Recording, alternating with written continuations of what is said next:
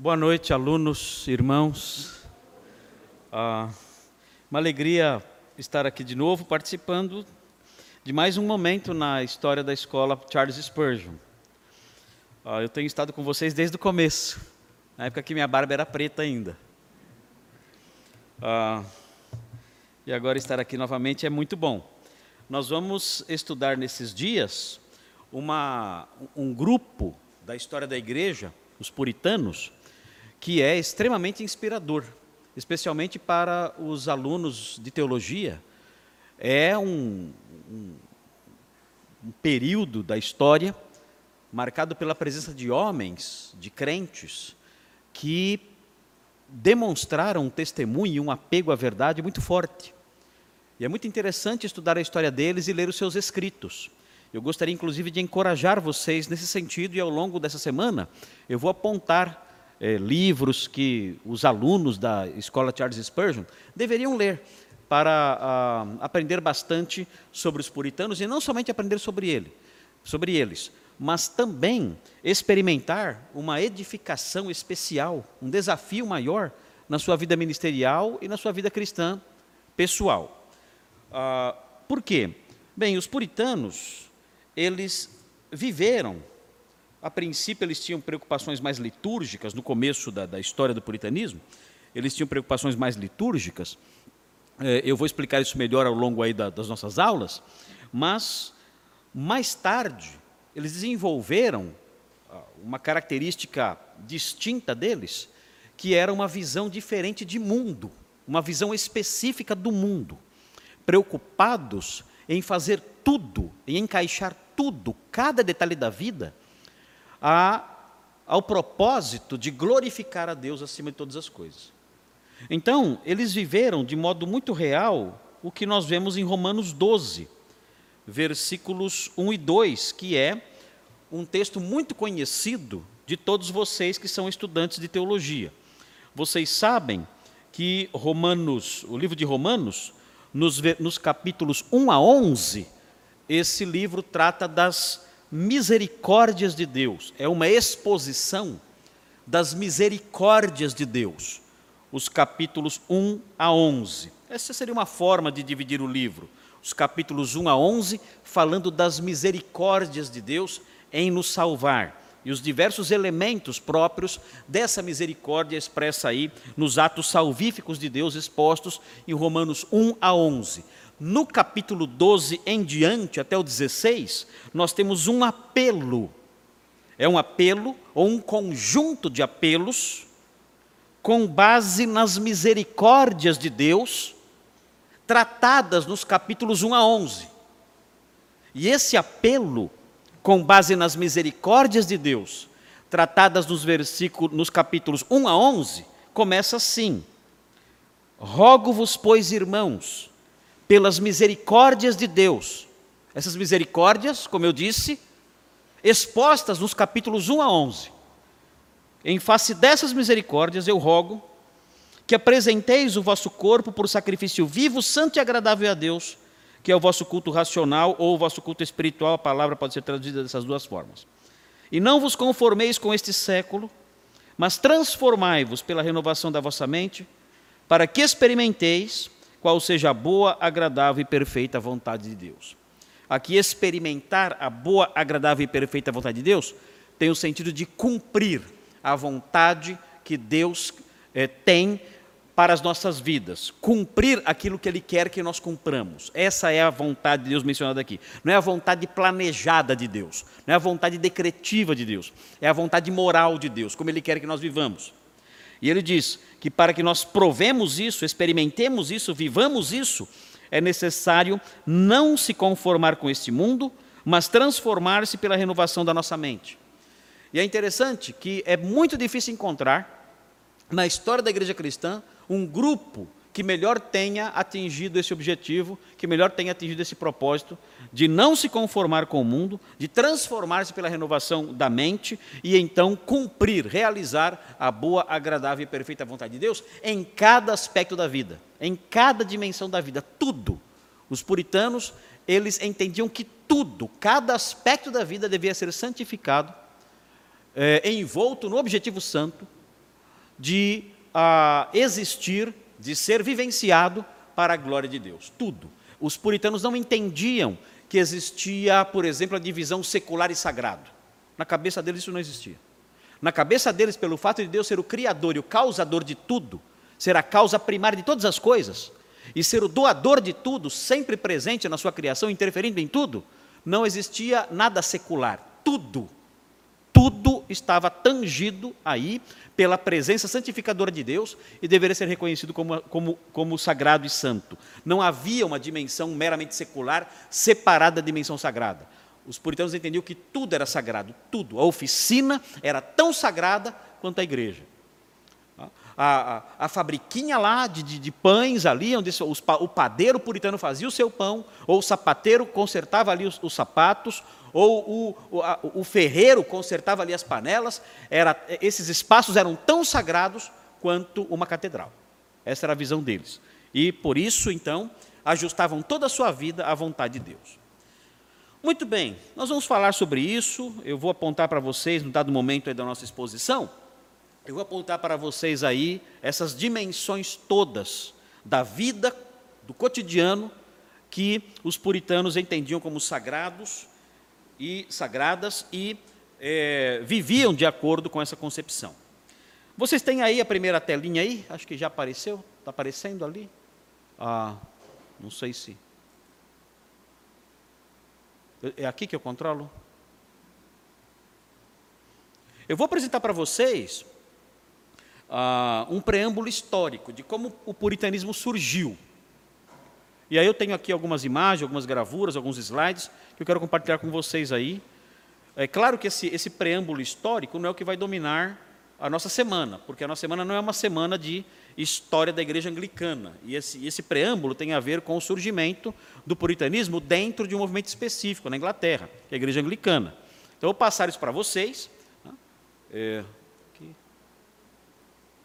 é aqui, né? Ok. Isso.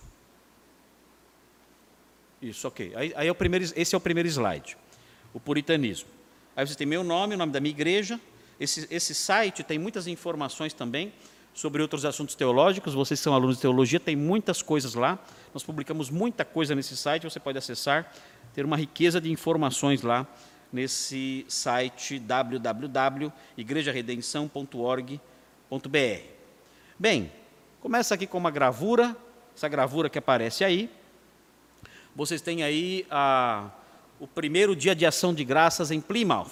É uma pintura de Jenny Augusta Brown, Brownscombe, de 1925, que está no Museu Nacional da Mulher ah, nas Artes, em Washington. E vocês veem aí ah, os puritanos celebrando o primeiro dia de ação de graças ali nessa, nos Estados Unidos, quando chegaram lá. Nós veremos por que eles foram para lá. Nós veremos o que aconteceu para levar os puritanos para os Estados Unidos fundar a nação americana. A nação americana, a rigor, foi fundada pelos puritanos. É por isso que há quem diga que o fundador dos Estados Unidos foi João Calvino. Porque os puritanos, conforme nós veremos, eles eram calvinistas.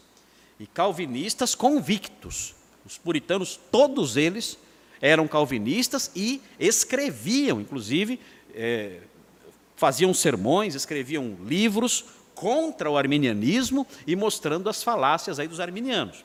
Então, é, é, era um aspecto da teologia deles que era dominante, o calvinismo. E nós veremos aqui também na sequência dos nossos estudos. Bom, vamos então é, ver basicamente o que o puritanismo é. Veja aí, ou foi. Veja aí, preste atenção nisso. Aqui tem, tem algumas definições aí, algumas informações básicas sobre o puritanismo. Temos que aprender esses detalhezinhos aqui para entendermos o que é o puritanismo depois em seus detalhes. Veja aí, os puritanos foram calvinistas da Inglaterra e das colônias inglesas da América nos séculos 16 e 17, ok? Então é um movimento forte, é um movimento é, marcado por uma teologia bastante robusta, é um movimento maduro do ponto de vista doutrinário e teológico. Os puritanos eram muito estudiosos, muito estudiosos.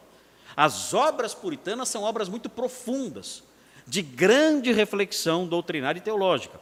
Os puritanos, mesmo os menos, os, os que têm menor formação, os puritanos de destaque, mesmo aqueles que têm menor formação, são homens que citam os grandes teólogos do passado, eles citam em suas obras Santo Agostinho, eles citam em suas obras ah, é, os, Atanásio de Alexandria, é, místicos como Bernardo de Claraval, eles citam esses homens todos, eles são homens de leitura, são homens dedicados ao estudo e conhecem profundamente a teologia. Ah, nós, nós temos, por exemplo, no caso de John Owen, John Owen, ele era de uma erudição extraordinária. Dizem, inclusive, que a primeira língua dele não era o inglês, era o latim. Que ele pensava, escrevia e falava em latim. O inglês era a segunda língua dele, dizem. Ele era um erudito assim extraordinário. Os puritanos eram pessoas assim, estudiosos de grande capacidade, de grande profundidade. É interessante notar também que existe como marca dos puritanos não somente a profundidade teológica e doutrinária. Os puritanos também eram pessoas de muito fervor ah, e que pregavam com uma paixão muito grande. As pregações puritanas eram pregações muito poderosas. E eles eram desafiados a isso. Por exemplo, Richard Baxter, no século, é, no século XVI ainda, não, no século XVII, metade do século XVII, o Richard Baxter faz um apelo aos pastores a quem ele fala, em 1656, ele faz um apelo a eles, um, um, numa, numa obra, num discurso que se tornou uh, o livro O Pastor Reformado, foi, foi é, publicado pela editora PES no Brasil com o nome de O Pastor Aprovado. Mas essa obra era, era, na realidade, uma obra dirigida a pastores, exortando os pastores, entre outras coisas, a serem pregadores que pregavam com profundidade, com autoridade, com vigor, colocando ali a alma no que estavam falando. Crendo no que estavam falando e promovendo ali as doutrinas santas e cuidando do rebanho, alimentando o rebanho com muito fervor. Ah, nós percebemos o valor da da teologia e da dinâmica da entrega da teologia pelos puritanos aos leigos, às, às igrejas, às ovelhas dos pastores puritanos, nós percebemos a importância disso, por exemplo, na, na, na forma como John Owen via o John Bunyan. Porque se numa ponta é, da formação teológica, lá no topo estava John Owen, talvez o puritano inglês mais culto, Lá embaixo, com quase nenhuma formação, estava John Bunyan, que era um, é, um latoeiro. O que é um latoeiro? Era alguém que andava na rua, ó, com uma bigorninha, consertando panelas, tudo mais. Ele era muito simples. O John Bunyan, o autor de O Peregrino, que vocês conhecem, é um dos livros mais lidos no mundo todo. Ah, e o John Owen, ele fazia questão de assistir os sermões de John Bunyan. E um dia perguntaram para ele: como você, um homem da sua formação, um homem de tanto conhecimento, um homem que é talvez o teólogo mais culto de toda a Inglaterra, como você vai ouvir esse latoeiro, esse homem que tem uma cultura baixa? Ele disse o seguinte: olha, eu daria todo o meu conhecimento, tudo, eu trocaria todo o meu conhecimento, pela capacidade de pregar com a força e o poder desse latoeiro. É impressionante isso. Quem falou isso não foi qualquer pessoa, foi o John Owen, falando do John Bunyan, que era um homem simples. E ele falou isso, mostrando aí a visão dos puritanos acerca não só da importância da teologia, mas da relevância da teologia para atingir o coração das pessoas. Ah, é, um instrumento para colocar as pessoas diante da sua condição espiritual. É muito interessante observar isso nos puritanos, na literatura dos puritanos, nos sermões dos puritanos, nos livros dos puritanos. Eles se preocupam muito com isso, a condição espiritual das pessoas que estão que os estão ouvindo. As pessoas da minha congregação são crentes. Elas estão salvas. Elas realmente creram em Cristo e tiveram seus pecados perdoados. Elas entenderam os elementos fundamentais da fé e acolheram esses elementos e são salvas mesmo. Esse, esse tema é, é, é um tema muito presente na preocupação dos escritores, dos pastores puritanos. E isso gerava, inclusive, ah, uma discussão que foi muito comum naquela época, e que é, e isso, isso passou, isso foi uma, foi uma, espécie de herança para o povo evangélico em geral, é a, a preocupação com a certeza da salvação. Hoje em dia, nós falamos um pouquinho sobre isso. Ah, você tem certeza? O crente pode ter certeza da sua salvação? Quando eu era, quando eu era adolescente, isso, é, esse, esse debate, essa discussão, esses questionamentos eram mais constantes. Hoje parece que não se fala tanto disso, mas isso começou, ou teve uma força maior, aflorou na época dos puritanos, porque os pregadores puritanos, os mestres puritanos, os pastores puritanos, eles, eles queriam verificar, eles se preocupavam em verificar, em confrontar a condição espiritual de si próprios, de si mesmos, e das suas ovelhas, as pessoas estavam ouvindo. Vocês entenderam os elementos fundamentais da fé? Vocês realmente nasceram de novo? E as pessoas então saíam se questionando. As pessoas saíam se questionando: será que eu sou salvo mesmo? E aí surgia então essa discussão: é possível um crente chegar à condição de dizer, olha, eu tenho certeza da minha salvação? E textos eram escritos acerca disso, até porque o Concílio de Trento, no século anterior, 1547 a 1563, que foi o período que abrangeu o Concílio de Trento, o Concílio de Trento dizia, os teólogos de Trento, que é um concílio católico, é um concílio da, da contra-reforma, o Concílio de Trento dizia que não é possível alguém ter certeza da sua salvação. Não é possível. Por quê? Porque na visão católica de justificação, você adquire a justificação ao longo da vida, por meio da observância dos sacramentos e de boas obras. Então você não é justificado num dia, você é justificado ao longo da vida. Então não tem como você ter certeza da sua salvação. Só vai saber no último dia. Você chegar lá diante de Deus e aí? Ele faz as contas e fala: é, não deu. Não deu, está devendo. E agora? Agora, purgatório, safado. Vai para lá. Você não fez os pontos certos aqui. Sinto muito, abraço. Era assim. Agora, na concepção paulina, reformada, teológica, protestante, a justificação acontece no passado. Quando você crê em Cristo. Ali você é justificado e perdoado. Então é possível, na concepção protestante e na visão puritana, era possível sim alguém ter certeza da sua salvação. E os teólogos puritanos, então, além de confrontar as pessoas com a sua condição espiritual, tratavam desses assuntos. Outro fator importante que mostrava que a teologia era fundamental, como um espelho para que a pessoa visse a sua condição espiritual, além de isso servir como espelho para ver se ela era crente ou não, a teologia também era importante para avaliar o que eles chamavam, e que é uma palavrinha que entrou para o vocabulário puritano, e ficou lá, e é uma palavrinha que nós esquecemos, é a palavrinha, as suas, a, a, a palavrinha afeições. Afeições. Os puritanos, eles se preocupavam muito em usar a teologia para avaliar as afeições da pessoa. O que são as afeições das pessoas? Os seus amores. Os seus amores. Nós, como seres caídos, nós temos amores errados. E os puritanos criam e ensinavam que a pessoa santificada pelo Deus Trino, esse Deus Trino tinha realizava um trabalho pleno na vida da pessoa. Deus Pai, Deus Filho e Deus Espírito Santo, cada um deles tinha uma função específica na transformação do indivíduo. John Owen, ele falava muito sobre isso sobre a ação do Deus Trino no crente. E uma das ações realizada pelo Espírito Santo na vida do crente, essa, essa uma ação sendo realizada pela terceira pessoa da Trindade, é uma transformação dos seus afetos, por causa da consciência que a pessoa tinha do amor de Cristo por ela.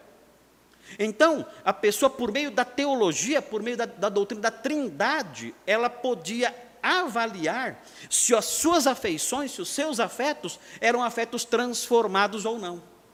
O que ela amava, em que ela se deleitava. Isso era fundamental. E quando ela descobria que ela se deleitava em algo errado, qual era o desafio? Dado pelo próprio Espírito Santo. Olha, esse afeto seu tem que morrer. Você tem que ajustar a sua vida a um afeto diferente.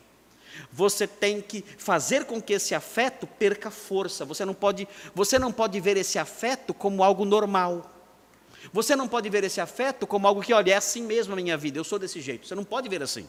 Você tem que olhar para esse afeto e dizer: esse afeto que eu tenho, esse prazer que eu tenho, esse deleite que eu tenho, não glorifica a Deus.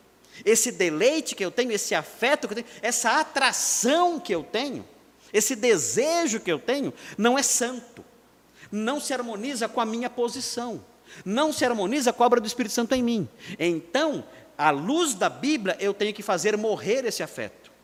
Eu não posso viver de acordo com esse afeto. Eu tenho que ajustar os meus afetos à vontade de Deus. E a palavra de Deus, a teologia, a doutrina, a sã doutrina me ajuda a avaliar isso. Ela coloca essa lente sobre mim, faz com que eu avalie corretamente o que eu estou sentindo, os meus desejos, os meus afetos, as minhas paixões, e me ajuda a corrigir isso para que eu veja para a glória de Deus.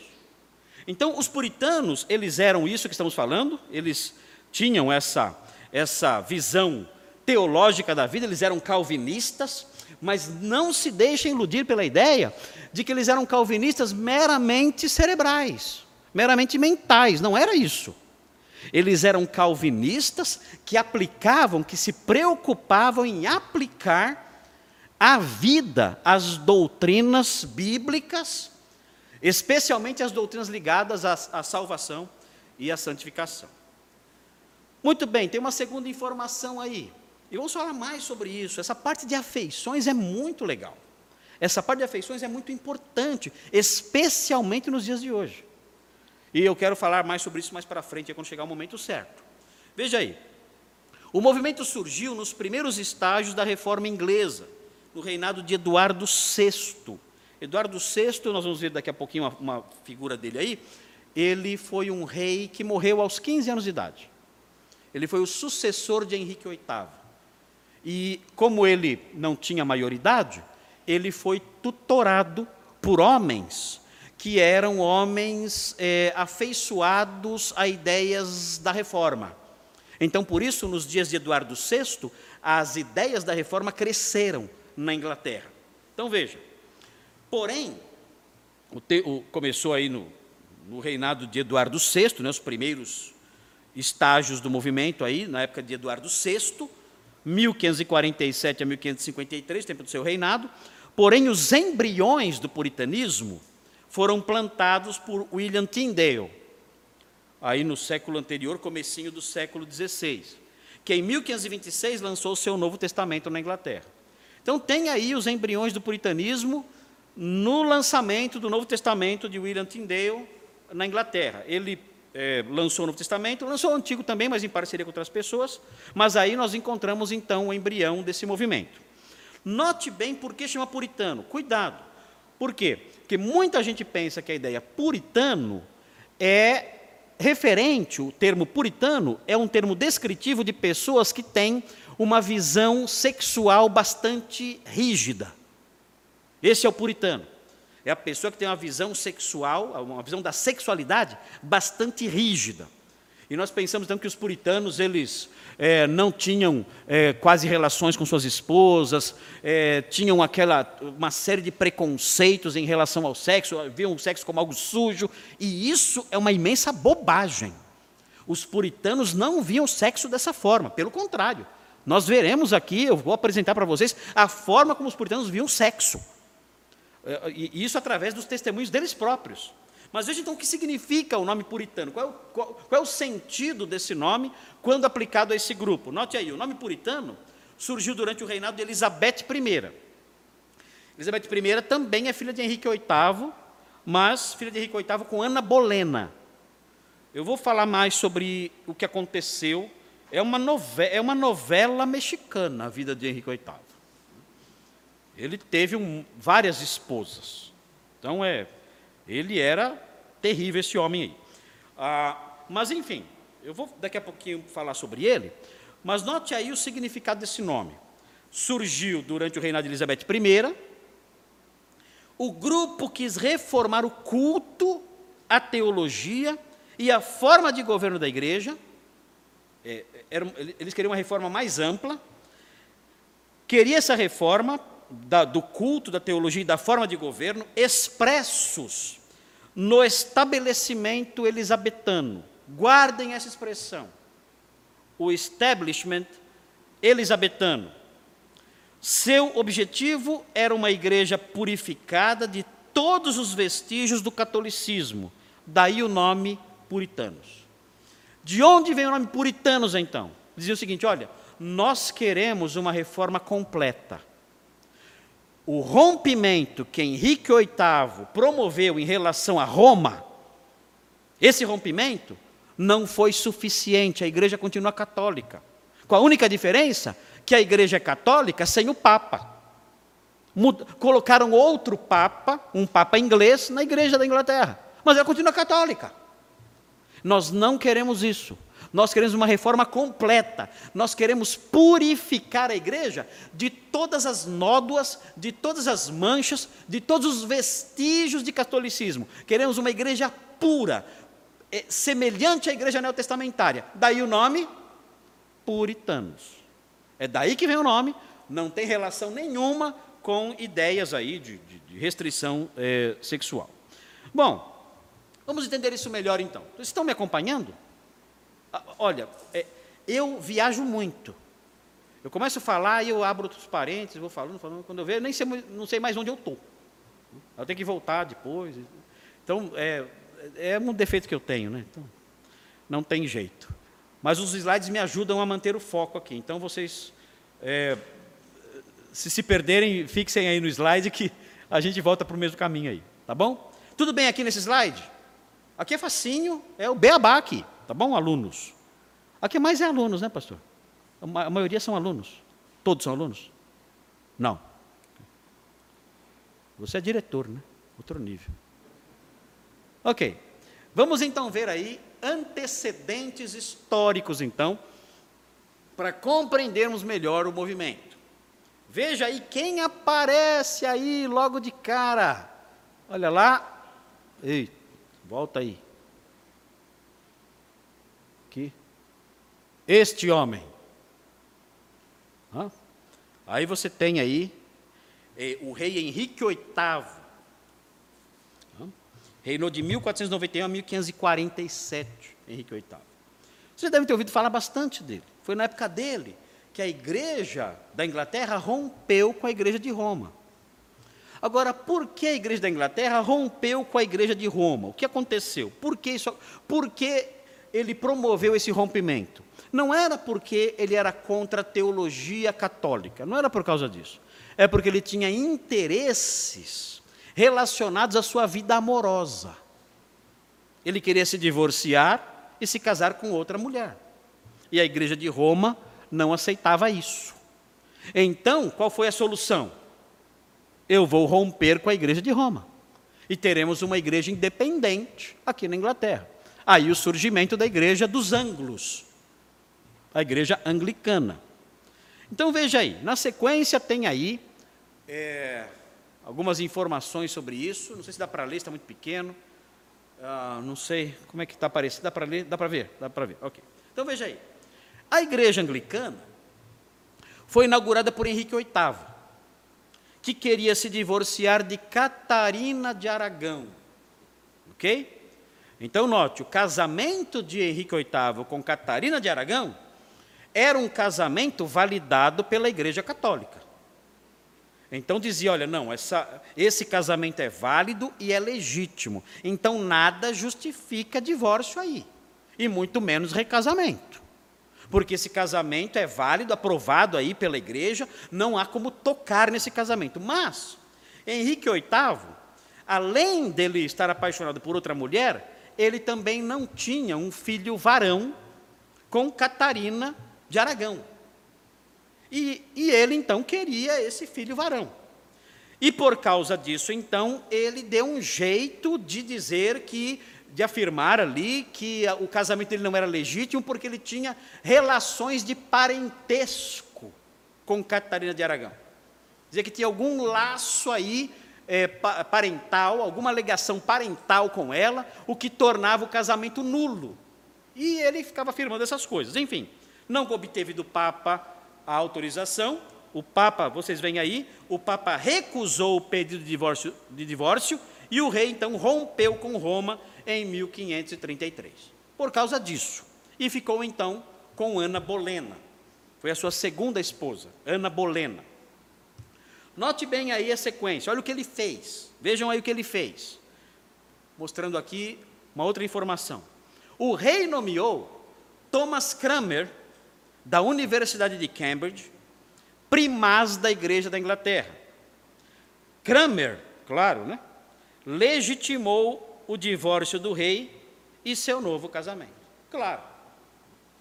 Ele aprovou, fez o jogo ali do rei, e o rei então conseguiu se divorciar e se casar com a sua nova consorte ali, a sua, a sua, a, sua amante, Ana Bolena. Ah, claro que era necessário que esse casamento fosse reconhecido, tivesse legitimidade, para que o herdeiro fosse legítimo também. O herdeiro não podia ser filho de uma relação adulterina. O herdeiro tinha que ser filho de um casamento legítimo. E então isso, esse casamento legítimo, o rei conseguiu por meio desse rompimento. Onde se tornou, qual, qual cidade se tornou a nova Roma? A Roma da Inglaterra. Uma cidade no sul da Inglaterra, uma cidade chamada Canterbury. Canterbury, já conhecida, já bastante conhecida, a partir do século VI é uma, uma, uma cidade já bem, bem importante na história da Igreja da Inglaterra. Por quê? Porque Canterbury foi é, o local onde Agostinho, não Agostinho de Hipona, não Agostinho de Hipona, Agostinho de Hipona viveu antes, mas foi o local onde Agostinho de Canterbury, no século VI, no final do século VI, realizou o seu ministério missionário sob os auspícios da Igreja Romana, no sul da Inglaterra, no extremo sul da Inglaterra, da de Canterbury. Porque a Inglaterra, a Inglaterra nos tempos antigos, ela tinha duas formas de cristianismo.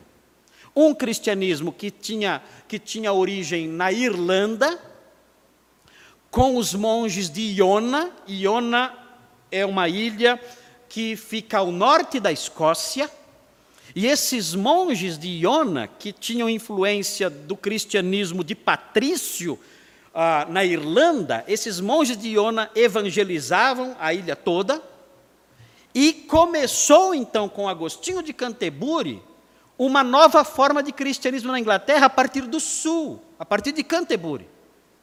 O cristianismo romanista. O que foi que prevaleceu na ilha, na Inglaterra, depois é, que esses dois, essas duas formas de cristianismo entraram em conflito?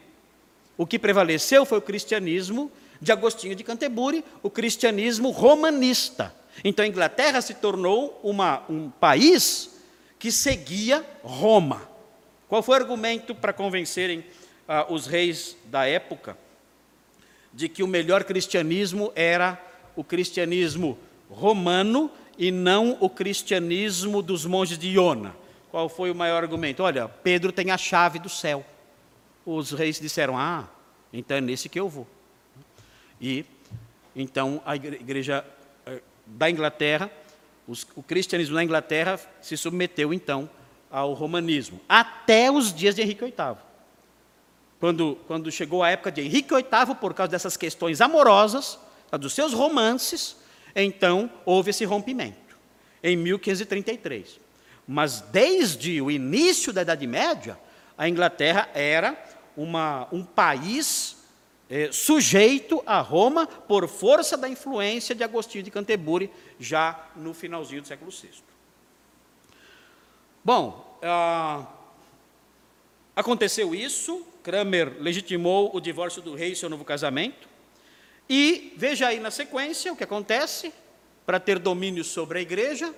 Veja aí, em 1534, Henrique VIII se proclamou chefe supremo da igreja inglesa, que se manteve católica, mas não sujeita ao Papa. A sede ficou sendo então Canterbury, que era uma, uma cidade já tradicionalmente cristã, até por causa da presença de Agostinho ali. Até hoje, até hoje, a sede da igreja anglicana é Canterbury a Catedral de Canterbury ah, é onde para onde os peregrinos vão ali e tem ali seus atos de adoração, suas missas.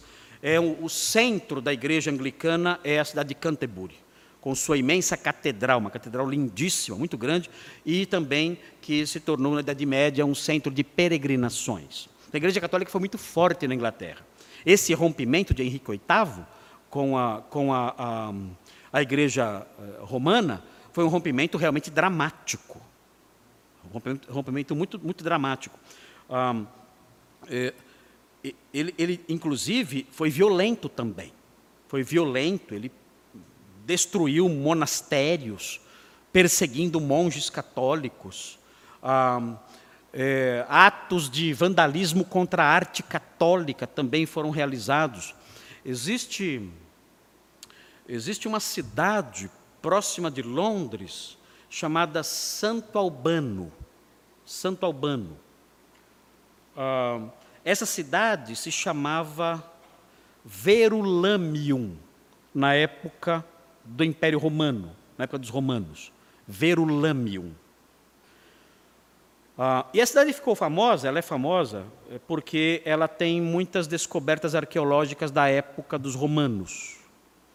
Um, um, pequeno ginásio, ah, também descobriram um mosaico muito lindo, num piso muito grande, quase o talvez o tamanho desta, desta frente toda aqui, um mosaico muito lindo de uma casa de um rico.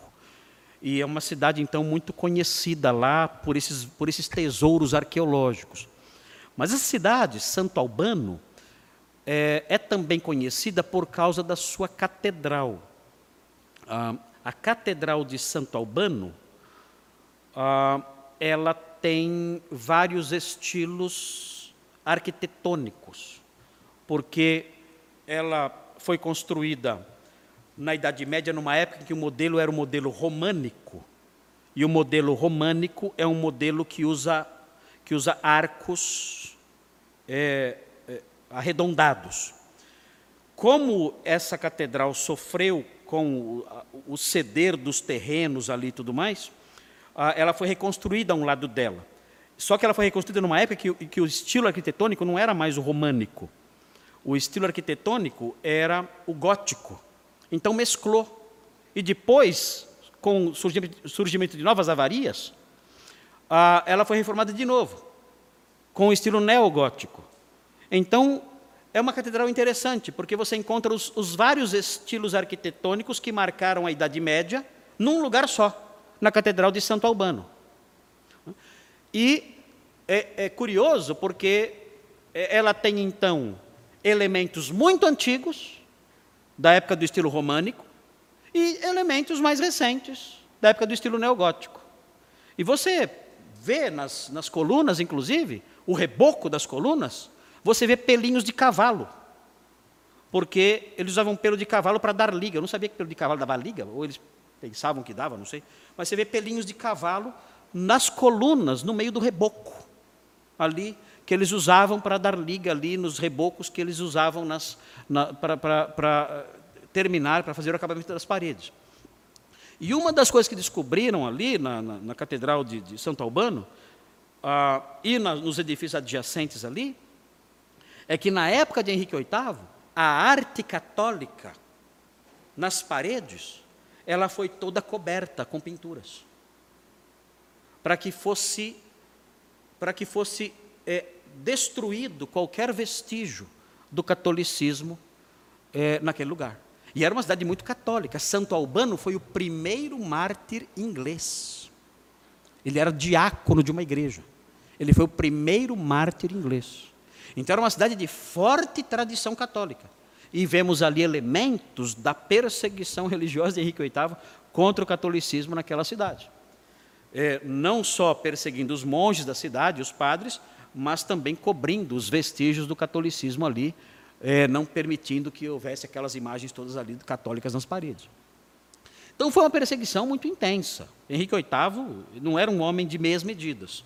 Ah, existe em Londres, a Torre de Londres, é um edifício, eu vou mostrar para vocês a foto daqui a pouco, a Torre de Londres, e dentro da Torre de Londres tem a Torre Branca.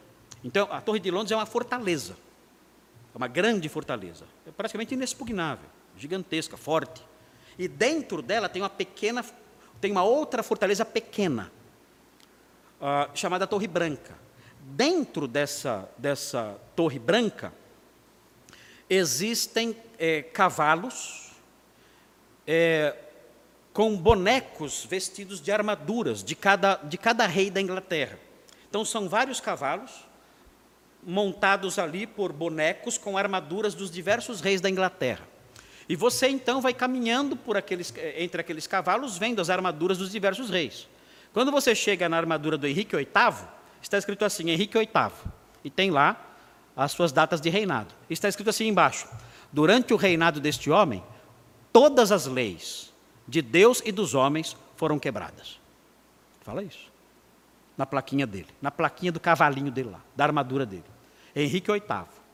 Nos dias desse rei, todas as leis dos homens e de Deus foram quebradas. Ele era um, ele era um homem terrível mesmo. Veja aí, veja aí o, a sua coleção de esposas. Olha aí. Essa é a coleção de esposas de Henrique VIII. Não funcionou com esta aqui? Sem problemas. É só decapitá-la. E estou viúvo. Hã? E viúvo pode casar? Pode. Então, promovemos a nossa viuvez. Hã? Então veja aí. Catarina de Aragão, a primeira, aparece aí. Ana Bolena, Jane Seymour, Ana de Cleves, Catarina Howard e Catarina Parr. São as seis esposas de Henrique VIII. Tá bom? Então veja que ele não passava à vontade, não. Uma esposa não agradava, ele dava um jeito de dar fim nela. Se você olhar aqui na sequência, você vê aí a Torre de Londres, ah, é uma fortaleza que servia em especial como prisão dos inimigos do rei, um lugar de torturas terríveis, a Torre de Londres. Ah, tinha lá sala de torturas, as celas, as prisões todas ali. Uma, algo muito interessante observar na Torre de Londres são as inscrições dos prisioneiros nas paredes, que estão lá até hoje. Escrevi o nome deles, né?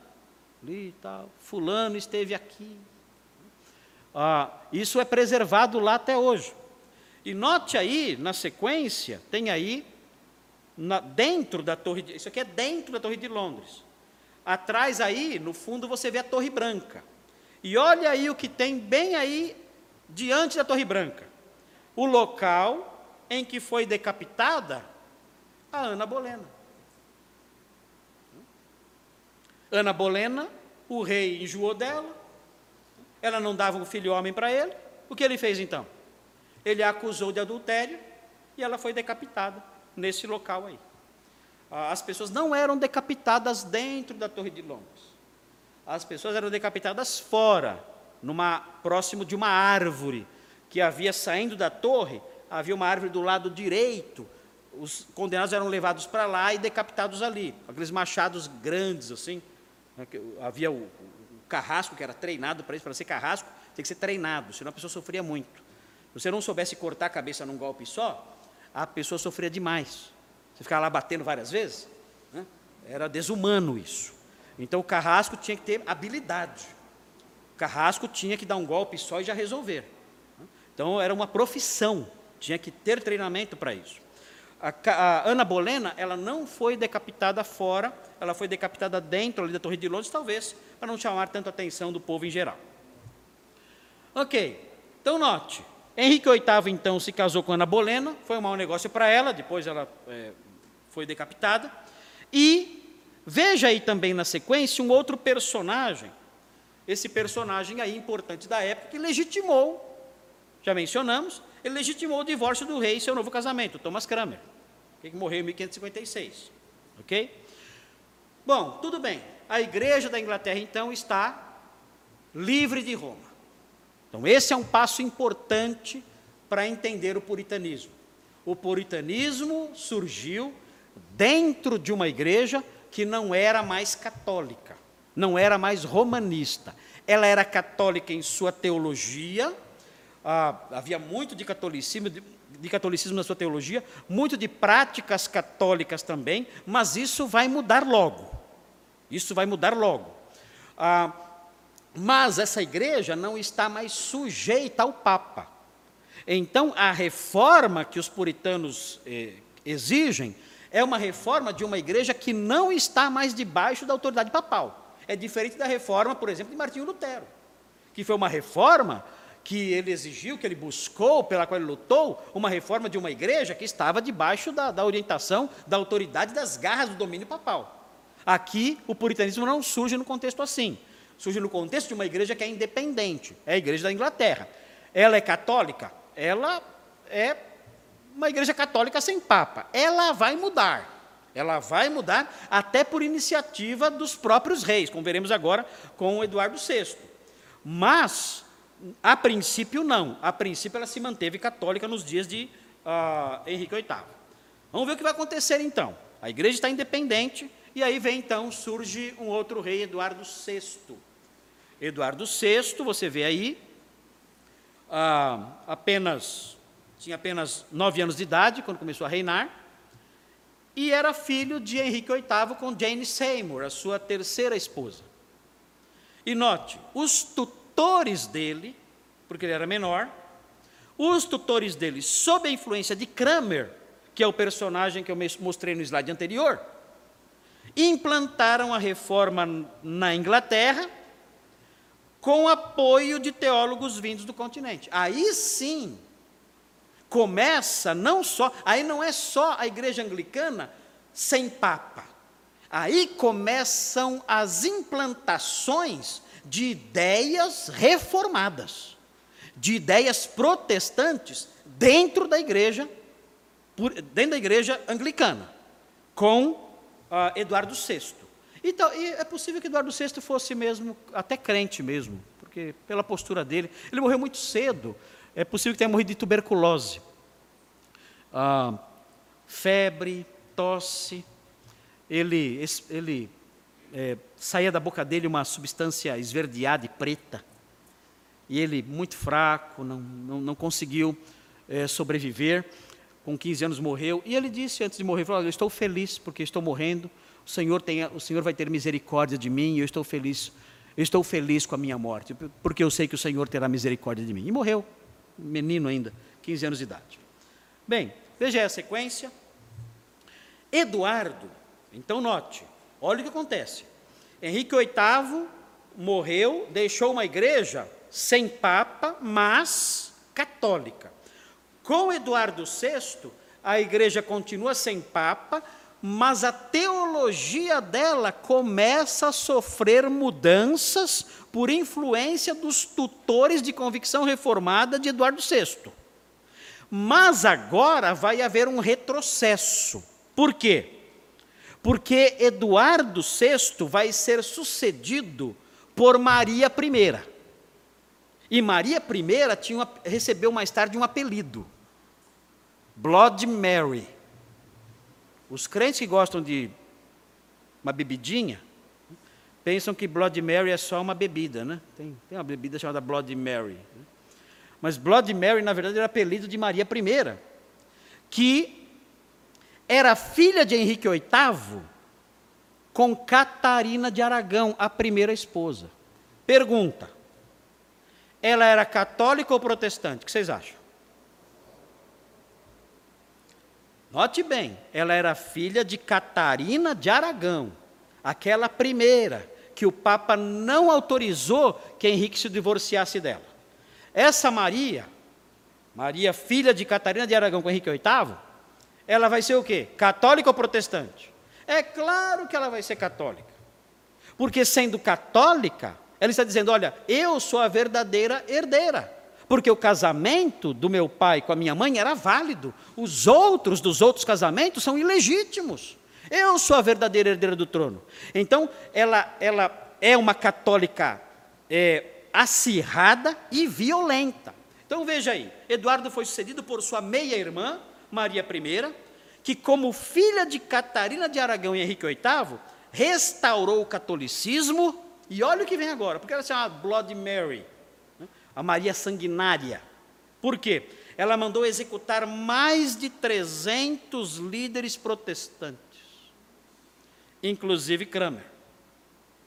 Ela ficou conhecida como Maria a Sanguinária. Vamos ver o rostinho dela. Aí está. Maria, que doce de pessoa. Hein? Um doce de pessoa hein? que ah, trouxe o terror, o verdadeiro terror para os ministros, os pastores, os mestres protestantes.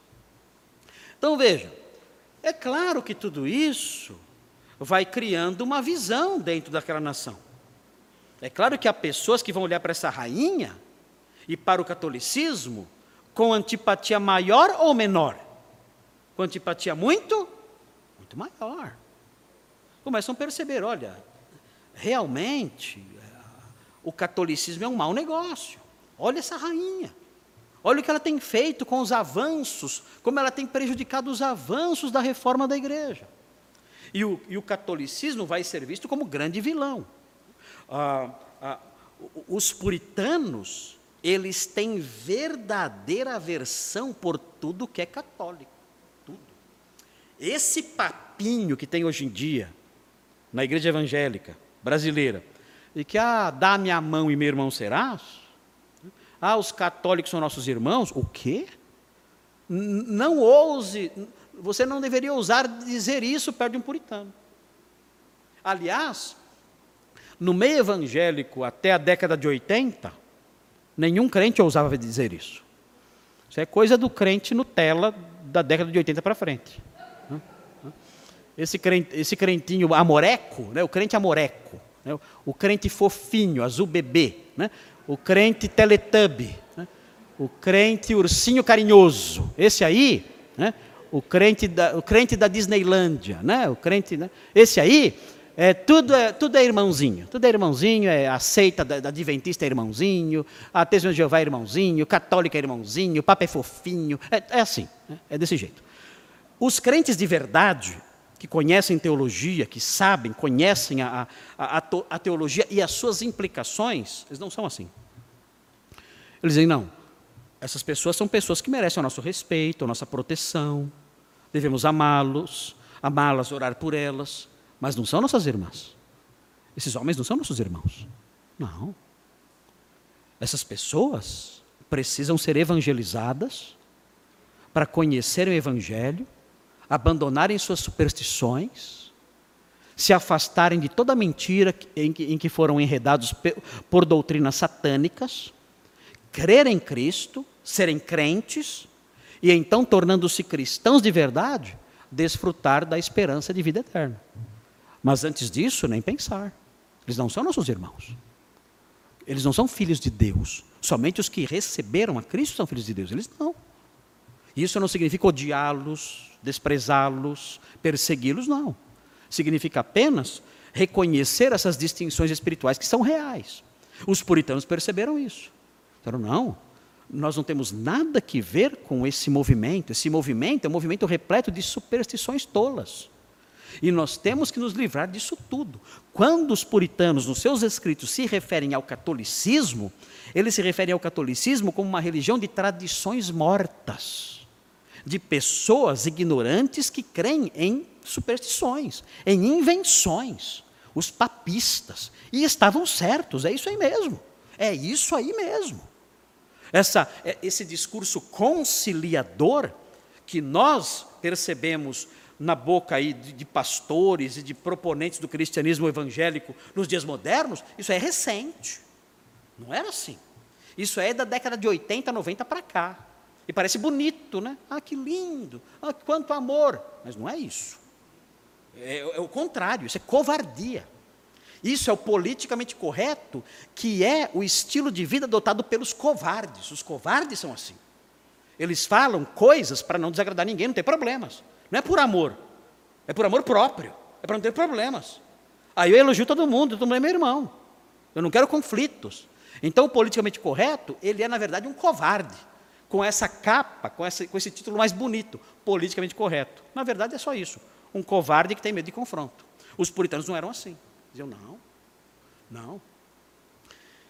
Isso está errado e temos que romper com isso. e disseram isso e pagaram o preço disso. Por que vocês acham que John Bunyan foi preso e escreveu seu livro Peregrino na Prisão? Por quê? Porque ele se insurgiu contra mentiras, contra proibições, contra exigências que eram resquícios do catolicismo dentro da igreja anglicana. Se insurgiu contra isso. John Owen, mesma coisa. Um, foi perseguido no final da vida dele. Um, os não, conformistas, como Richard, Baxter. Richard Baxter, mesma coisa. Uh, perdeu seu pastorado. E, e, que, e que pastorado! Perdeu. Foi expulso da igreja, da igreja da Inglaterra, porque não aceitava certas coisas. Um, o único puritano que foi, que foi mais conciliador, e as razões dele são questionadas até hoje, né, foi o Richard Sibbes, que foi um dos primeiros puritanos.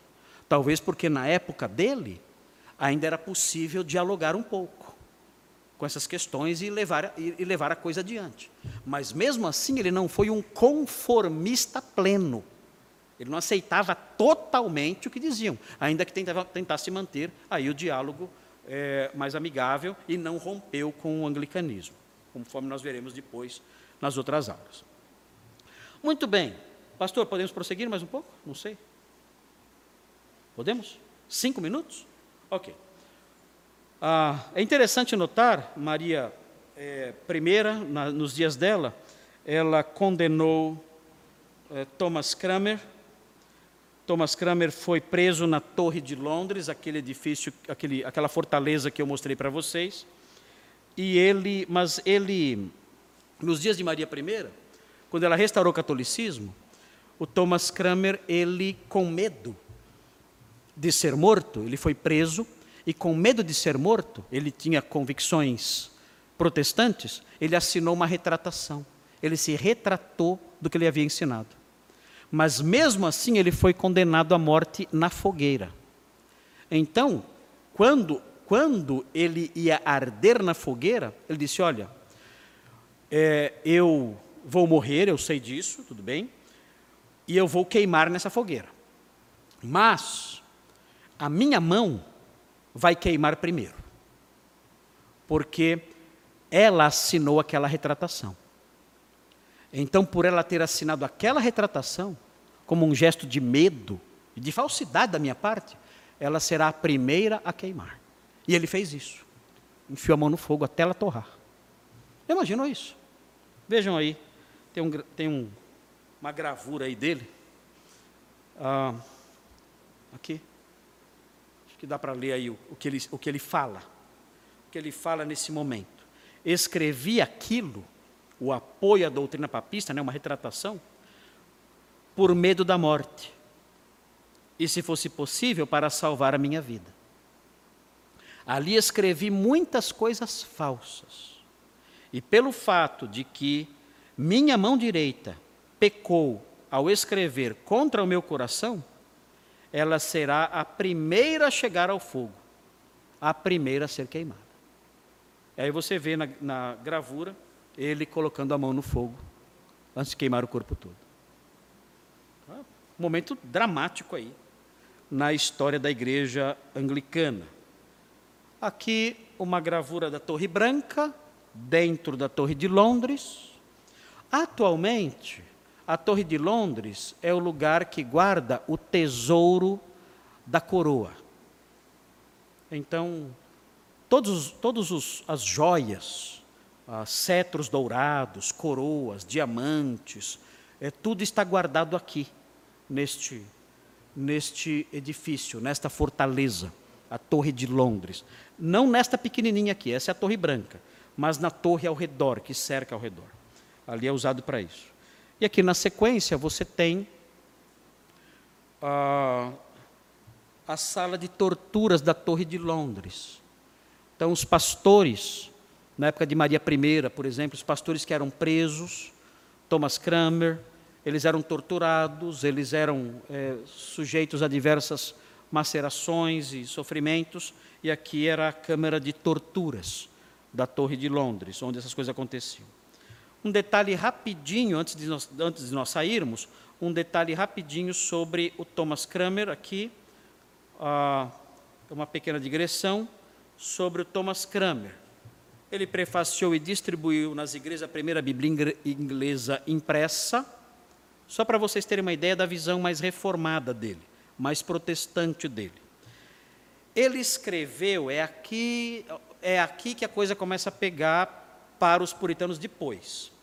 Porque ele não era totalmente protestante, por assim dizer. Note, ele escreveu o livro de oração comum. Guardem esse nome. Guardem esse nome.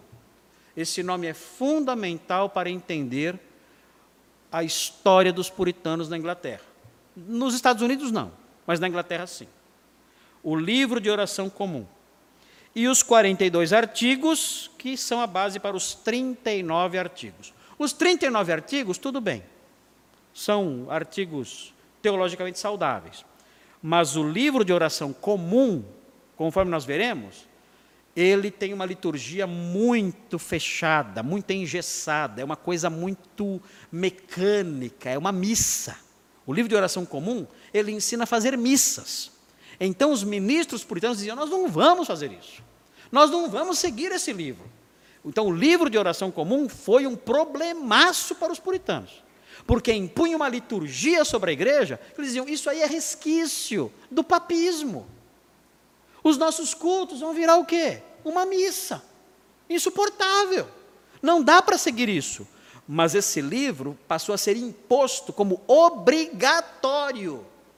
Os pastores tinham que seguir as diretrizes litúrgicas desse livro. E os puritanos disseram: não, nós não faremos isso.